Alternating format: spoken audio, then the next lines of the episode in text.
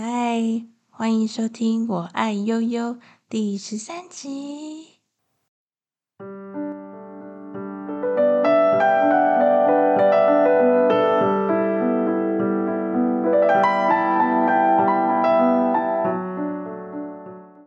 嗨，大家好，我好久好久好久没有更新 Podcast。最近呢，在双十一活动呢，我购入了一组 Parkes 的麦克风 Blue Snow，那希望大家听得习惯，然后能够听得舒服。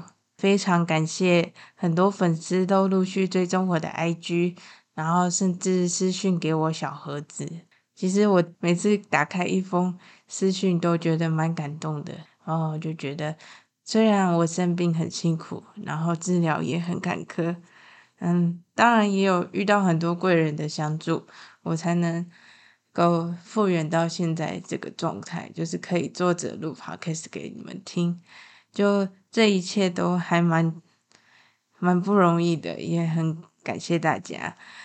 那我能做的 podcast 最终目的就是希望可以陪伴到很多忧郁症患者以及忧郁症患者的家人，因为我知道忧郁症是。很折磨人的病，而且会让人会寻死的。所以，为了预防憾事再发生，能够回馈不能挽回终身性命的这个遗憾，所以我就做了这个节目。那希望大家能够喜欢。为什么我会想做如何照顾患者的陪伴者这一集呢？其实。在 IG 的小盒子，除了患者本身，其实最长最长，我觉得有一半的比例都是陪伴者在私讯我。那他们在生活中遇到的困难，就是不知道如何跟患者相处，因为他其实心里也会有一点矛盾，就是希望对方能够好起来，或者是希望对方能够嗯、不要这么的痛苦。但另一方面又觉得心很累，好像没办法好好的照顾到自己，所以我就决定要做这个题目。那因为我自己是一个患者的角度，那我试着去做了功课，然后来统整一些陪伴者需要注意的事情，或者是我自己的经验。来告诉大家，分享给大家。那我今天参考了一本书，是很棒的一个书籍，叫做《图解忧郁症完全指南》。然后他，我已经推荐他很多次了，欢迎接业配耶。对，那其实他在整本书呢，除了介绍忧郁症这个疾病是怎么而来的，或者是会产生哪些症状。那他有一个章节，就是在讲说家人，也就是陪伴者如何陪伴患者度过难关。那我觉得他写得非常好，因为图多字少，好阅读，然后撰写的内容非常以患者为中心，就看得比较舒服，不会觉得让人觉得很生硬。所以我非常推荐大家能够买这本书《图解忧郁症指南》。我有附上网址在我的那个简介里，可以去看。欢迎厂商找我业配哦，我需要钱哦。好，那我在这个这一集的部分分成了三个节三个 part 来介绍。第一个部分呢，就是如何协助患者接受专业的治疗，这是第一个部分。那么第二个部分呢，就是。如何与患者相处？哦，这应该是大家最困扰的一个地方，就是有时候患者发病的时候，哎，你不知道他是在发病还是在闹脾气哦，因为自己我自己本身就很难去区分，到底我现在是发病还是我现在是真的心情不好，这其实是需要区分的，或者是有时候是会混在一起的。那。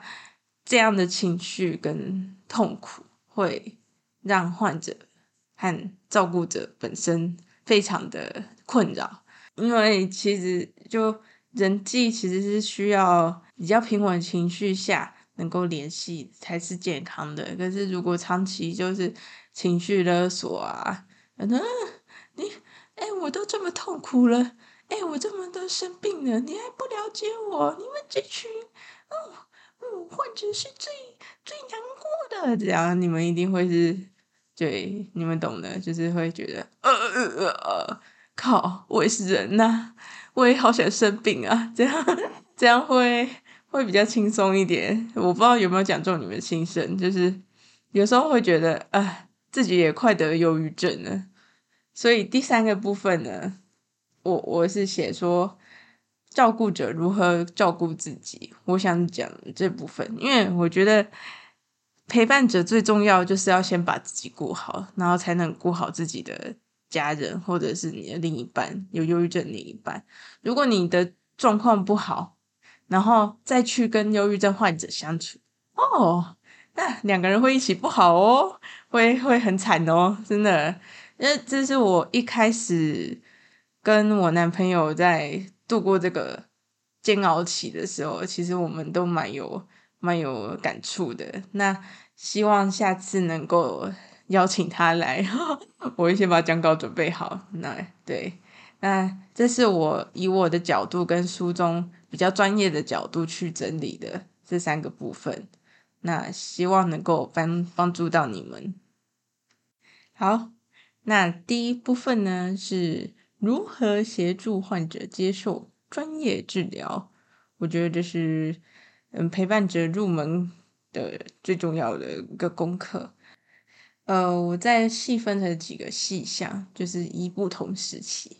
呃，我在讲稿的后面有写一个 P 一百，就是指第一百页。那我是参照这本《图解忧郁症完全指南》下去去。编写，所以如果你有买这本书，你就可以翻着跟我一起看，对，就是一个导读的概念。好，嗯，忧郁症有哪些征兆呢？其实我觉得忧郁症最困难的地方就是要及早发现。其实越早发现越好治疗，你如果拖越久，你就越难治疗，而且不治疗到最后就会变成是一种习惯，就是觉得哦，我本来就这样啊。因为什么要吃药？吃药没有用啊！吃药会让我变笨，没办法工作。这样就是反而会有一点抗拒。所以我觉得要协助患者自己去察觉，其实自己是需要治疗的这一部分是非常重要的。嗯，我觉得这就是病识感是很重要的一件事。其实病识感已经主导了整个你能不能够治疗好的一个关键。可能你。在收听的你，有一部分的族群是我不知道我的患者是不是，呃，我的我的陪伴者，就我陪伴的那个另一半或家人是不是得忧郁症？其实忧郁症有一些征兆可以可有迹可循的。那我在私讯的 IG 小盒子里面，第二个最常被问的问题就是：我需不需要去治疗？我需不需要去看医生吃药？还是我只是想太多了。那其实，在忧郁症有一个临床的检测，九大项征兆，你可以去做检测。那我有附上邓惠文医生所主讲的检测的网址，那你可以去看那个影片去做检测。如果你有超过九九项里面前两项超过一项，然后总共加起来有五项的话，那你可能就是忧郁症。那这部分的话，请你点进去网址去收看哦，我就不再赘述。另外呢，我觉得，嗯，治疗的过程中有一个心理素质跟态度是很重要，就是要提升自己的病视感。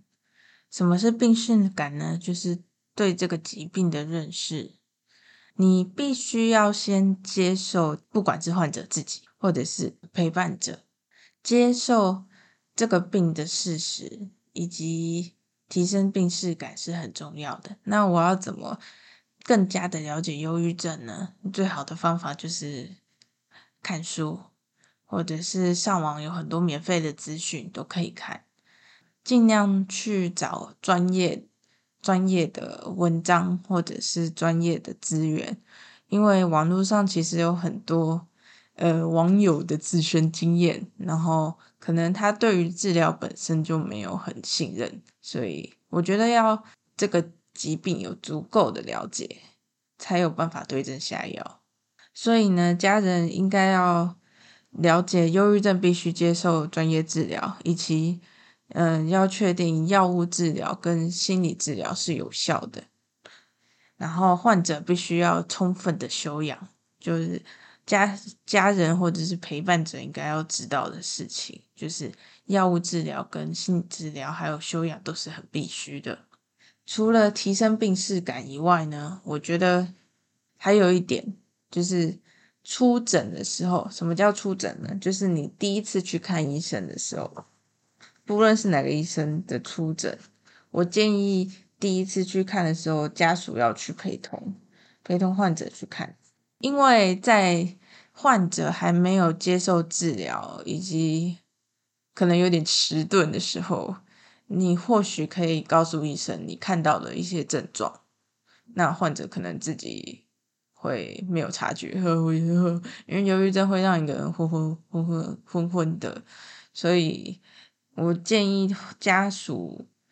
在初期，只有初期啦，在建议在初期的时候可以去陪诊，然后可以一方面给予患者一点信心跟克服紧张，因为你知道看精神科其实需要很大的勇气，然后有有些人还是会觉得自尊心受创，因为因为大家对忧郁症的污名化跟精神疾病的污名化，就是你看最近有一个。嗯，超商砍人的，大家都几乎骂那个人是神经病或精神病，这样就是精神病的污名化蛮严重的。所以，如果今天有一个我非常信任的人，然后个性不要太机掰 的话，就要陪我去看医生，我会很感动。嗯，说到这个，我第一次出诊的时候，也是我男朋友陪我去的，就会觉得嗯比较安心。我在那个标题的后面有写六十六二六八，那在这几页都有相关的说明。那我讲几个重点，对，就是它里面有写啊，就是陪伴就诊可以缓和一开始的不安跟紧张，家属可以告诉医生更多你看到的资讯，有时候可能会被忽略。让家属有机会，就是让陪伴者有机会更了解病情。但所以我觉得患者本身也很重要，你要负起的责任就是你要接受自己是病人这个事实，并且我相信治疗会帮助我好起来这件事情。因为对一个对一个医生的和药物的医病信任感是左右你吃药有没有效的一个关键。如果你今天觉得你吃吃药只会给你反效果啊，只会让我变得很胖，然后很呆，这样子的话，你这样吃药的话，你对药物的不信任，其实会对药物的作用会有一种拮抗，就算它有效，你也不会承认。所以我觉得你要接受治疗的话，你就是要，就是要信任自己的医生跟药物。那在六十二页有谈到一些初诊会进行的诊查项目，那这些都交给呃专业医生判断。那我在这里我也可以分享一下我看病的时候的一些小技巧。我看病的时候，我不太会空手进去，我会我会总结条列式最近离上一次看病的时候我的。病情变化有哪些征兆？我会条列式的写出来，不管是第一个生理的生理的情况，或者是心理的情况。比如说，哦，我这两周回诊期间，在回诊前，我可以感受到我的体力比之前多了呃几个小时，可以离开床这样子，或者是我开始打工了，呃，这些都可以跟医生更新。或者是心理上的，不一定是生理上。心理上就是哦，我非常愿意去呃跟朋友会面，这样，然后就是条列式的跟医生阐述。你知道这个小抄其实是非常有用的，为什么呢？因为你这样讲话比较快速又有重点，这样医生也比较方便记录。二来呢，如果你医生要等他妈的超久的话，跟我一样的话，我觉得你。你做这样小抄的准备，我觉得是能够提升问诊的效率啊，然后医生也能够快速的找到重点。那第三个呢，就是有时候会忘记一些很重要的转变，那小抄会代替你去呃记录，就是说啊，我这次的我这次一定要讲、一定要问的问题，我一定要记下来，这样问医生。我觉得这是看病很重要的一个小技巧，分享给大家。所以下次如果去看病的话，我建议大家。或者是，除非你脑袋清楚，也可以条列式在自己脑袋里，不一定要写下来。或者我是记在手机里的记事本，然后就一个一个拿出来念，然后就呃，就是提醒自己要问哪些问题，这样。那么在下个部分呢，就是我觉得很重要，就是要找一个信赖的医生，跟信赖的药物，还有适合的药物。我不知道你们。或者是呃自己的陪伴者有没有吃过抗忧郁症的药物？抗忧郁症的药物其实每一种药物都是有不同的副作用，而且每个人吃的感觉也不同，就跟疫苗一样，每个人身体是独一无二的，你可能会有一些比较明显的副作用，那你必须要在。提早回诊，或者是下次初期调药的时候回诊的时候给医生反映，你有非常大的不适的副作用，又或者是你的剂量不够。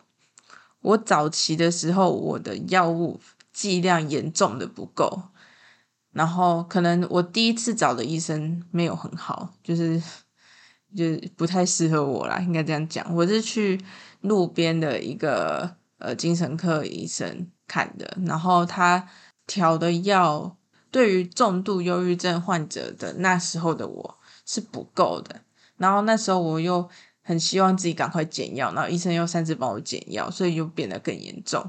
所以我后来经过妈妈的介绍，我有去看另外一个大医院的医生，我后来有换医生，并且我携带我的药袋。然后去跟医生反映，就是上一个医生给我开的药，我的我身体会有哪些反应，或者是哦哪一些症状还是觉得没有被缓解，就跟医生反映。然后一样，我也在大医院也有调药，然后也有在隔周跟医生反映说我的抗焦虑剂是不够的。那经过了。两三次的调整，我才调整到我现在长期稳定吃的药剂，就是有抓到适合我的药剂的这个量。所以呢，药物跟身体是一个需要配对的两个对象。那你需要花时间，然后你也要愿意吃，愿意长期吃。对，因为副作用这个东西，有些人可能还在工作或是上课。如果副作用太强的话，会影响到他的专注力，可能有些就会狂睡啊，然后变胖这样。但你又不能不吃，你不吃的话，你又会想要自杀，然后会做危险的事这样子。所以这这没办法，就是有好也有坏，你必须要折中。就是你吃药的代价，就是要经得起副作用。那如果现在的副作用大部分都是 SSRI。那新型的药物，它的副作用比较小，通常副作用大概没有太强烈的话，第一个月结束过后就会好了，然后你的药效才会出现，它会有个死亡交叉，就是那个你的副作用呢会一直往下，然后药效会随着时间往上，然后它它们两个会有一个死亡交叉点，大概在一个月的时候。你就可以摆脱那个副作用适应期，所以要选择适合自己的药物跟适合自己的医生。那他在这边也有提到，怎么样可以挑选适合自己的医生。那我觉得最简单的方法就是上网查网友的评论，或者是你经过亲友的介绍去选你觉得适合的。那先说适合 A 的不一定适合 B，有些医医生其实有分很多个派别，有一些是直接型，有一些是呼呼秀秀型、婉转型，所以嗯，你要找一个你可以信赖的医生是很重要的，然后并且他抓药物的那个剂量的能力是要适合你的，最好啦，它有一些那个书中有一些附加条件，就是让你评断是好医生的这些附加条件，可遇不可求啦。我念一下哦，就是好的医生其实可能够经常倾听患者抱怨，或者是可以明确的指出治疗方针之类的，然后给予支持，然后告诉你一定会好起来。这种医生就是很不错的。尽量找，当你的药物配对完，已经确定是某种药物，然后你也觉得医生不错，就尽量都就找他，就找固定的医生。因为，嗯，忧郁症的病程会是上上下下的，所以，嗯，能够能够找同一个医生，然后。比较了解你的人帮你开药，或者是帮你记录是比较妥当的。所以，呃，家属的部分呢，就是可以协助病患找适合的医生，还有适合的药物，然后帮忙观察，呃，患者有没有准时吃药。呃，忧郁症治疗有三大关键，就是我之前提到的，在前几集的 podcast 有讲过，有药物治疗、心理治疗跟休养，这三者是缺一不可的。患者的家属或陪伴者或自己本身，必须要正确的认识自己的心理情况，然后远离压力源，就是休养，远离压力源，并且呃服用抗忧郁剂的时候，也要观察自己的身体能不能够负荷它的副作用，以及有没有药效。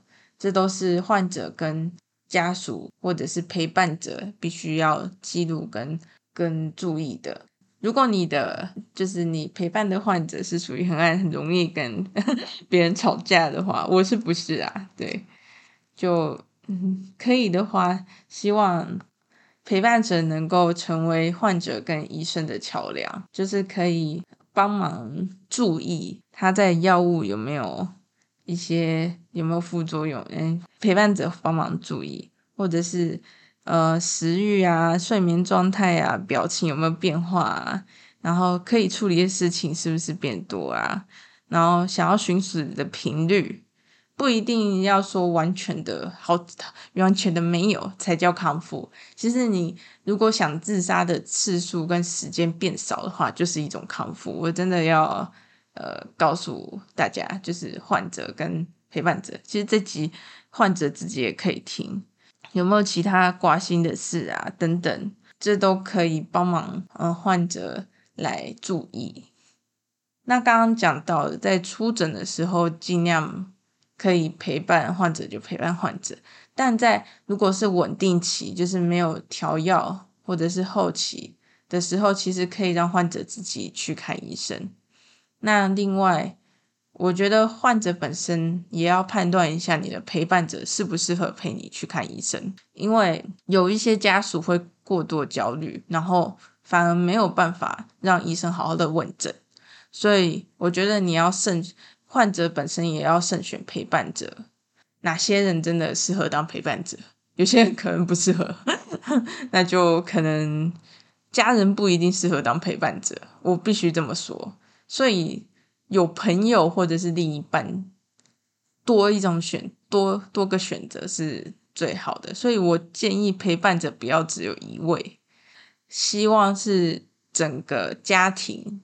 比如说你家的状况很好，没有像我一样，呃，对，就隐忧比较多的话，你可以轮流陪伴者，可以轮流的去照顾患者，这样一来可以减轻陪伴者的压力，二来也可以让患者有空间喘息，因为忧郁症这件事很痛苦，有时候会让陪伴者跟患者。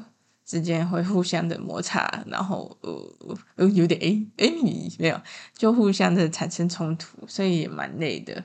对，所以不妨就成立一个陪伴者组织，比如说某某某关怀群组，然后你们可以 A B C D E 这样轮班，然后陪伴那个忧郁症患者，这样你们也可以互相抱怨患者今天又做了什么可怕的事情。我觉得这没关系，因为我觉得这样要先把自己顾好，才能顾好别人。所以，如果你今天是孤军奋战的话，你会累死，而且你也有可能会得忧郁症。所以我建议陪伴者必须要找到自己的好队友、神队友，然后大家一起来陪伴、帮助这个患者走出来。对，那另外想对患者的听众说，身为患者的听众说，你在求救的时候不要只找一个人，你可以找 A、B、C 主义朋友，就是这样。这样子，A 就是要这样子用的，就是你要多找不同的人去求救，或是找不同的人去，呃，可能抒发自己的不舒服，因为每个人的承受能力是有限的。如果你一直一直只找你的男朋友或女朋友话，哦，你的男朋友或女朋友也可能会忧郁症，所以我真的将心比心啊，就是。尽量陪伴者能够越多越好，这样这样子才能减少陪伴者的压力，然后也可以让忧郁症患者多跟不同的人接触，然后维持人际关系，这也是不错的选择。前面讲完了，呃，药物治疗以及陪伴患者看精神科的一些注意事项。以外呢，我想讲的是有关修养的部分。那修养的部分呢，我觉得有一个很重要的要注意的事情，就是要能够打造让患者能充分休息的环境。我觉得大家要重视到一件事情，就是其实忧郁症的发生是跟不懂得休息是非常有关系的。通常，忧郁症患者大部分反而不是懒散的人，而是过度要求自己的人，又或者是容易钻牛角尖、压力过大。所以，其实这样的情况之下，再加上有忧郁症，其实是非常需要休息的。不妨可以停下来休学，或者是先暂时请个长假，请个短假，然后再延长。这样让自己充分的休息，这样病情才会好转。因为我我讲的情况是，已经是忧郁症已经影响到工作，然后没有办法继续的时候，就必须停下来治疗休息。那在这书中有讲到，可以让患者能够充分休息的环境要怎么打造，比如说。应办的事情跟家事可以请家人或者是旁陪伴者代劳，然后并且陪伴者也要注意到，就是患者是需要充分休养的，家人必须要改变想法。治病这件事情，如果今天是你脚扭到脚受伤了，你不会再叫那个人继续跑吧？会越来越痛，也跑不起来。这其实忧郁症也是相同的道理。那通常在建议患者休养，或者是家人，或者是诶陪伴着自己。其实有些人对于休息是有一种恐慌的，我我就是，其实我一开始是不不愿意休息的，结果发现真的没办法，真的必须要休息，好好治疗，好好吃药，好好睡觉，我才能好起来，我才愿意休息。那书中有提到，对不想休息的患者可以这样说：可能患者会说：“哦，我怎么就被这种事情请假，然后就被打败了？”你就可以劝说他说：“持续工作的话，就不能再吃病魔啦。”这样子就必须要让患者知道，身体的健康胜过于一切。当然是在经济允许的情况下啦。对，但我觉得能够。懂得休息的人才是真正聪明的人。我当时就是不愿意休息，在那边抵累了差不多有一年之久，我都在挣扎。我就一直跟教授说：“哦，我下，哦，我下学期就会回来了，等我，等我一个学期。”结果下个学期还是没有好。然后我再跟教授说：“哦，再等我一个学期。”就这样拖了一年。然后其实我在拖的过程中，我也没有休息到，因为我一直逼自己要看论文，或者是要。完成学业，但我什么都做不到。然后，因为我就是不肯休息，不肯休息的代价就是你没办法好起来，然后你也没办法做事，那就不如停下来，好好的、好好的休养吧。我觉得这是家人陪伴者非常必须要注重到一件事。当忧郁症严重到一定的程度，一定要适度的休息，然后可以的话尽量陪伴患者。家事的话可以尽量帮忙，就是因为患者可能起不了身，没办法做什么事，家里会变得很乱，就像我现在，对，就可以帮忙打扫之类的，我相信患者本身一定会很感动的。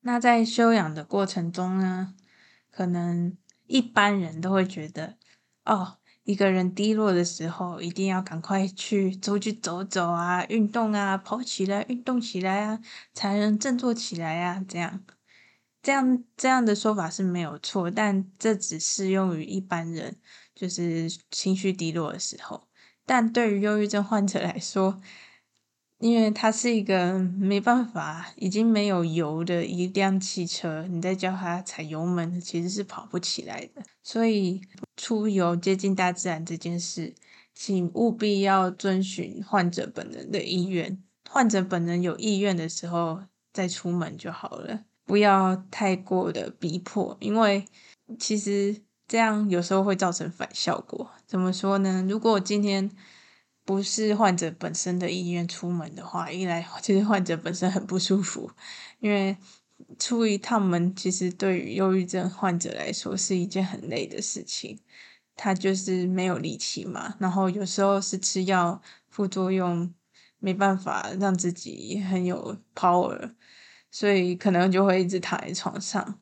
那如果可以的话，如果患者今天是想要自己出去，那就不妨让他出去。但如果今天患者真的没有力气，就不要逼迫，因为 这样反而会造成另外一种压力，就是哦，你要不要出去参加什么啦？转换心情一下，然后他就哦，可能患者本身就呃嗯、呃，其实我嗯真的没有心情，就不要再逼迫了。但是如果患者想要单独出门的话，那就让他去吧，不要过度的陪伴。因为如过度的照顾跟过度的陪伴，其实会阻挠患者本身自己的自愈能力哦，自我疗愈的能力可能会阻止他，因为他可能会就会变成习惯太过依赖陪伴者的照顾，所以这其实是需要一个平衡的，就是你要适度的支持跟陪伴他，但又不能太过过度，会变成控制狂。哎，你要去哪里？哎，你要去哪里？这样。对，所以我觉得只要适度的观察，嗯，患者的状况，诶，如果他的状况是 OK 的，那你就让他去吧。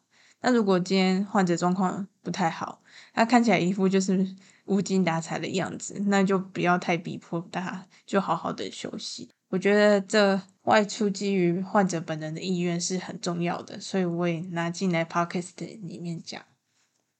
对独居的患者要保持密切的联系，嗯、呃，这个我想要特别强调，因为其实我自己就是独居患者，在忧郁症发作，如果尤其是想自杀的时候，是非常危险的，因为旁边没有人可以陪伴，没有人可以支持他。但如果真的现实考量，他就是一个人在外面租房子，或者是家里不适合他住这样的情况下。尽量就是每天跟他通电话联络一下，闲聊也好，就让他了解一下他现在的状况。对于刚治疗的患者而言，就要特别的注意，或者是正在复原的患者，因为刚治疗的患者以及复原时期的患者，其实自杀成功率是更高的。比起刚发病是更高的，为什么呢？这就是为什么大家会说吃药反而会让人想自杀。其实这是错误的讯息。这件事其实是因为忧郁症本身就会让人有执行自杀行为的一个行动，但他之前是没有办法有力气的。那在吃药改善之后，诶，血清素提高了，能够让自己。有行动力的，有些人可能自杀的念头还在脑袋里，然后他反而会去执行，然后反而会成功，因为他有力气了。所以独居这件事情其实尽量不要啦。但如果真的没办法，像我一样的话，那可能就要多多用电话联络，而且可以的话，定期的去采访他一下。书中有提到说设要设法跟患者住在一起，我是觉得，诶，这个因人而异，前提是你的家人要能够住在一起。对，其实我的病的来源是来自于原生家庭啊，那我就没办法住家里了。对，所以可以定期偶尔去见他一次，然后天天打电话。呃，关心他，诶，吃饭了没啊？今天状况好不好啊？其实能够这样被关心，患者本身就会很感动了。如果我讲电话的时候发现患者有异状，就必须要立刻注意了。可能可以请邻居或管理员帮忙注意一下他的情况，或者是去看他一下。那有哪些变化就要注意呢？有异状，哪些异状可能要注意？第一个可能是说话变得很小声啊，很少说话啊，开始发牢骚诉苦啊，自责啊，开始讲哦，好想死啊，活着好痛苦啊，哦，如果怎么样的话该有多好啊！这样其实想死的这个念头就是会一直喃喃自语，一直上来。那有一些，就当对方说有想自杀的时候，其实还是要提高警觉，因为。有可能他是认真的，虽然有时候可能只是一个想法，但你不知道他什么时候会行动，这可能要自己去衡量一下患者的情况。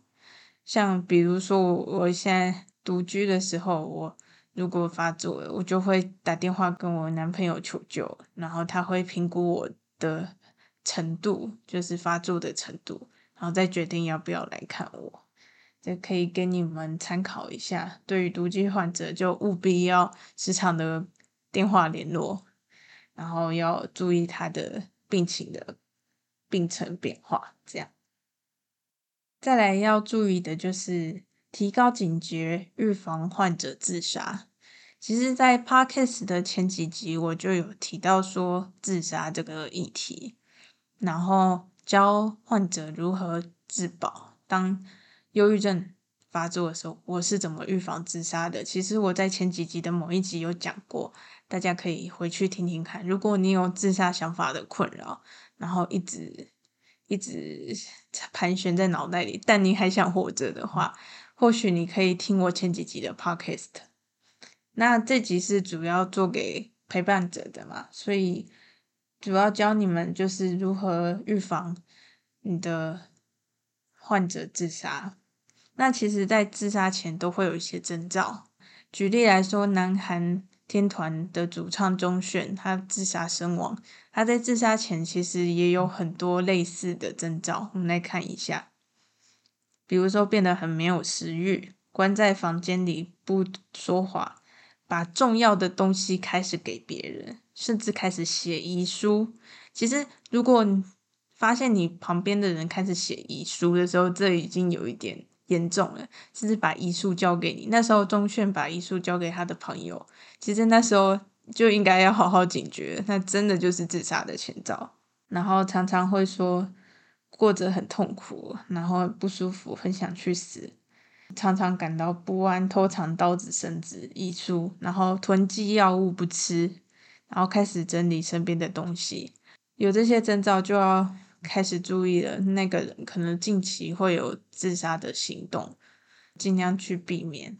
如果患者想要自杀的时候，请跟他明确的表达出你是一个很重要的人。如果你离开了，我会很难过。就是必须要的，一定要告诉他你要活着。如果你这样走了，我会很难过。我在想自杀的时候，我男朋友都这样跟我说，所以我有成功的活下来。哦，我有激动了。所以，当患者想要想要去死的时候，其实你可以明确的表达出，哦，你其实很在乎这个人，然后你希望他可以活着，尽尽量避免让患者有机会可以自杀。比如说，我的房间里就没有水果刀。没有比剪刀更利的东西，也没有绳子，就我都让男朋友把它带走。为什么呢？因为我怕我发病的时候是没办法控制自己，会拿那些东西来伤害自己，所以避免让房间里有有出现那个超超过比剪刀还利的东西，水果刀或者是绳子上吊的东西，就尽量避免，不要放在患者的房间。时常要注意患者出去有没有买一些可能类似木炭的东西。我有一次就差一点去买木炭，那时候是在中秋节的时候，还好那时候买不到，所以我才能活到现在。这是非常可怕的，可怕到我现在很想哭。所以我希望，嗯，陪伴者可以多多预防患者自杀，因为有时候是这个忧郁症把我们卷走，卷到一个很想自杀的一个世界，所以。如果可以避免的话，就尽量避免，避免遗憾发生。再来进入到这一集的最后一小节，我觉得陪伴者给患者复原的希望非常的重要，因为忧郁症的病程并不是直线型的上升，它会上上下下，上上下下，上上下下，再加上你要，嗯、你要去适应药物。你要适应你的智商师，你要适应当一个耍废的病人，修养。我指的是修养，就是你可能要开始适应可能没办法工作的生活，就会让患者陷入一个非常自责的漩涡。就是啊，我怎么花那么多时间跟金钱呢？还有吃那么多药了，胖那么多公斤，怎么还没好起来？就其实有时候会觉得啊，我前阵子。有经过一个时期，就是我觉得忧郁症好像不会好了，是非常痛苦的，好像觉得，哎，好，好像怎么有点久啊？我我都做那么多了，你们也知道我是百分之百付出型的优秀患者，可以拿奖杯的那一种。可是，嗯，为什么还没好呢？就会有一种很着急的感觉。但我男朋友就一直有给我复原的希望。就是他，还有我的智商师，会不断的提醒我说：“你有进步了，你有康复了，不要放弃。”其实我觉得活着不难，但不放弃是很难的。不放弃生命是 非常痛苦的，所以 尽量给患者希望。呃，就算你觉得陪得很累，但。尽量不要在患者面前表现出来。你陪伴者可以在我上一个小节说的，在你们的陪伴者团体可以发个牢骚，对，但尽量不要把你好像也好不起来的感觉放在患者身上，不然两个人会一起沉沦。我男朋友就是一直鼓励我，就是他一直有提醒我，我我要好起来，嗯，我才能活到现在。所以，呃，保持一个不放弃的心，我觉得也是陪伴者可能需要拥有的。对人生还是有正面的向往跟希望。我觉得这是不管是你有没有得忧郁症，都要有一个抗压的强心理强度。就是不管现在多糟，我还是努力看看，然后尽量不要放弃希望，嗯，也不要放弃生命。以上呢，是我今天对于陪伴者如何照顾患者，在第一部分如何协助患者接受专业治疗的这个 part 的一些介绍。那我先讲到这里，因为时间有点讲的太太长太多了。然 后之后的如何与患者相处，以及照顾者如何照顾好自己，我将会切割成两份或三份。再放在上下集，或者是上中下集，再等我下次录的长度而改变。